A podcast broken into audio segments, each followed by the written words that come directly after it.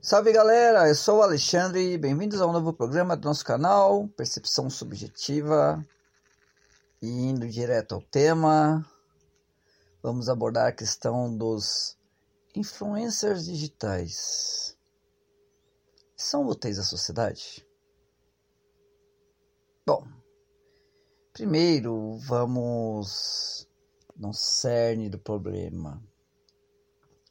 Antes de surgir a geração dos influencers, os youtubers, os bloggers, instagramers, é, usava outro termo para essa, esse tipo de pessoa. Eram os tais formadores de opinião. Pois é. E eu lembro que numa gafe minha, eu, calouro, no curso de filosofia, segundo ano, ainda assimilando um pouco as novidades do ensino e tudo mais, eu falei para o professor, professor, de uma certa forma ou outra, seremos formadores de opinião, uma vez que a gente vai estar ali na frente lecionando. Cara, que eu tomei um esporro do professor naquele dia. Ele falou, ele, mas ele não, não tomou um esporro tipo, de uma forma brusca. Foi educado, foi sensato, foi argumentativo, foi algo esclarecedor até. E disse para a gente tomar cuidado com essa palavra. Porque uma coisa é eu ter a minha opinião e querer inserir a minha opinião ao, outro. Isso não é formar opinião. Isso é doutrinar. Delicado quando você aborda esse, essa questão. A opinião é uma questão de liberdade, é uma questão individual de você se inserir, se educar, obter conhecimento. Isso já faz pois, seis, seis anos. Aí vamos para o início de uma nova década, 2020. E isso está tão em voga. Qualquer indivíduo que tenha 100 mil, 20 mil, 10 mil seguidores, no, 10 mil no mínimo, vamos lá. No Instagram, ou Twitter, nem uso Twitter, nem sei como faz para mexer no Twitter a pessoa se auto-intitula influencer. Mas vão influenciar o quê? Sinceramente, eu não consumo o que eles dizem ser o conteúdo dessas pessoas. Eu não, não sigo canais no YouTube. Eu não sigo pessoas no Instagram apenas por levar um estilo de vida bacana, de classe média alta ou coisa do tipo. E. Assim, como eu disse, eu não tenho Twitter, né? Então, é, para mim, é um espaço um tanto nublado. Posso afirmar que talvez eu tenha um pouco de preconceito em relação a essas pessoas devido ao não ter conhecimento das suas atividades. Mas isso não me inibe de formular postulados que possa criticá-los devido a, aos seus feitos na sociedade. Como eu disse, para mim é um espaço nublado, mas não que eu nunca tive acesso, né?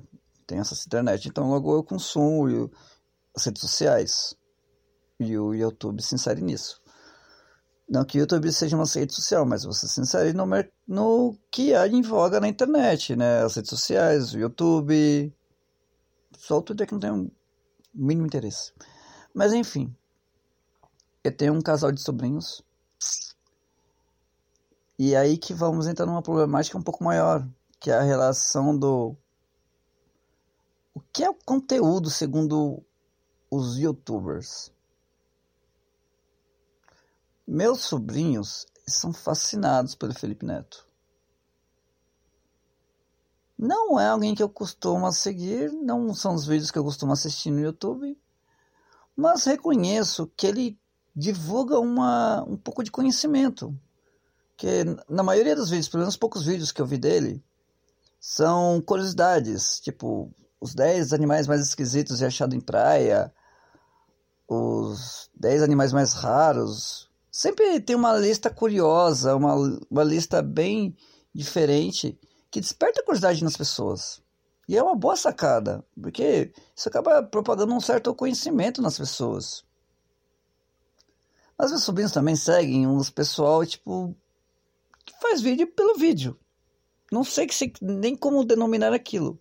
Porque uma coisa é você disseminar um conteúdo educativo, curioso, que desperte algum conhecimento na pessoa, por mais entretenimento que seja aquilo, sabe?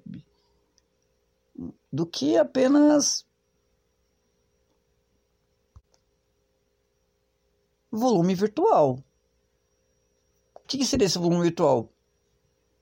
A internet é, cheia, é uma rede de dados.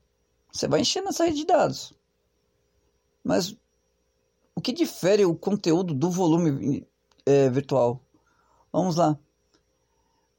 Meus, já vi minha sobrinha vendo um vídeo de um, uma menina que passou tipo o dia inteiro só comendo comida da cor branca.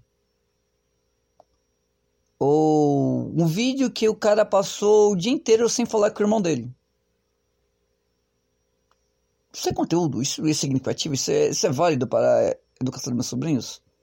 Pô, se eles veem um bagulho de Felipe Neto, pô, pelo menos você fala sobre animais diferentes, pode despertar algum interesse em relação à biologia, ao meio ambiente, aos meus sobrinhos. Mas, pô, que, é válido ele ver um, um vídeo de 15 minutos do irmão ignorando o outro irmão?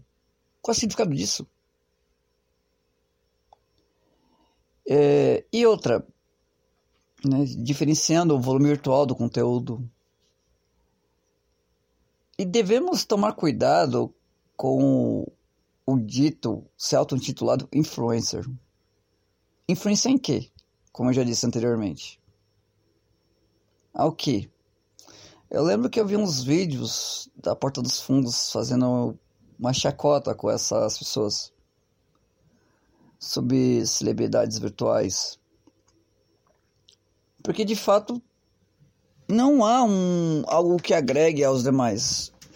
As pessoas seguem apenas pela curiosidade, apenas para acompanhar um certo estilo de vida que pertence a poucos mas aquilo, aqui, aquilo ali não concerne o conhecimento, aquilo não concerne algo que vai engrandecer a outra pessoa intelectualmente, que vai ajudar ela em algum aspecto da sua vida.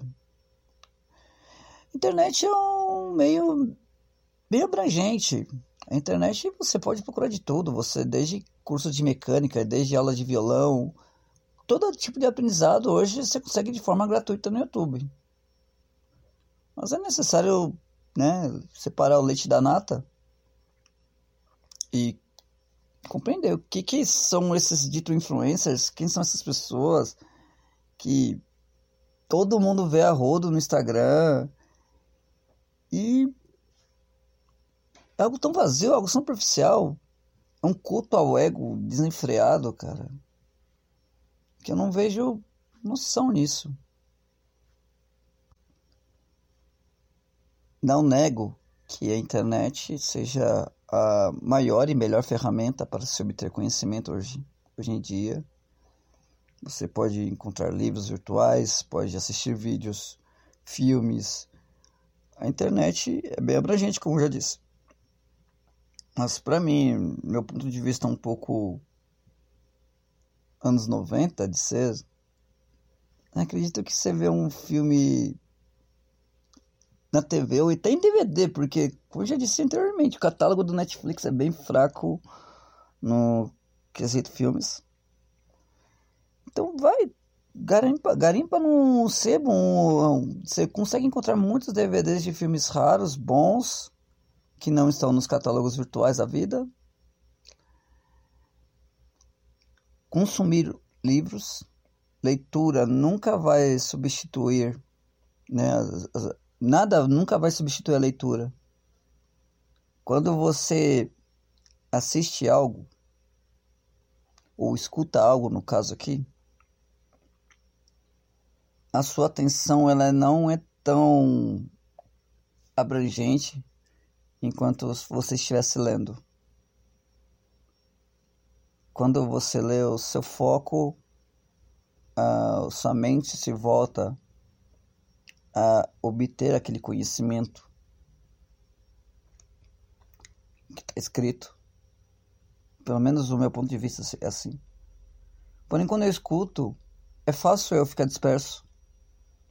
Ou quando eu assisto também, é fácil eu ficar disperso também. Porém, quando eu leio, é ali onde a minha atenção se volta com maior ênfase.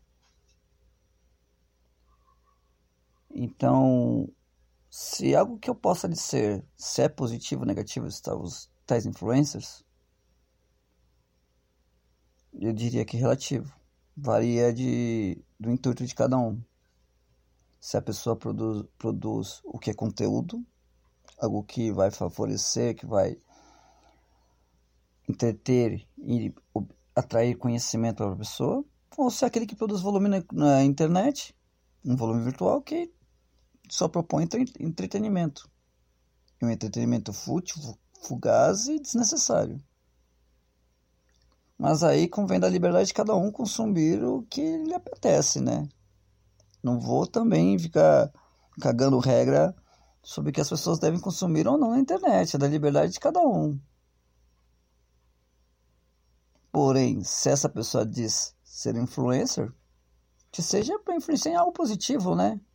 Vou influenciar a pessoa a seguir meu estilo de vida, a consumir os produtos que eu consumo, aí nos lugares que eu vou. Isso é influência?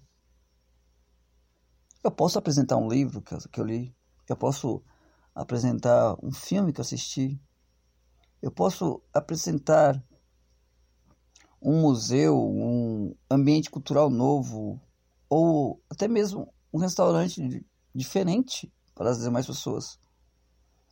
E também estar atento às condições sociais. E como eu disse, esse culto ao ego quer exibir um certo estilo de vida que é acessível a poucos, então que adianta eu influenciar a pessoa, tipo, aí num restaurante chique que eu vou, sendo que a pessoa não tem poder aquisitivo para aquilo? Ou eu posso apresentar um restaurante popular, barato, com ótima comida, e falar, ó, vem aqui, aproveite. E aí você divulga algo que é com, concerne com o poder aquisitivo do, do, de quem está assistindo. É apenas uma sugestão. O que eu quero dizer é que a influência ela é relativa, mas ao mesmo tempo ela tem que ser construtiva. Ela tem que ser válida, tem que ser algo útil. Porque o que seria me intitular influencer? Influenciar apenas para alimentar meu ego? Pois é. Com essa reflexão eu deixo aqui, encerrando o episódio de hoje. Essa semana eu consegui gravar três episódios. E é isso aí, gente. Até a próxima. Um grande abraço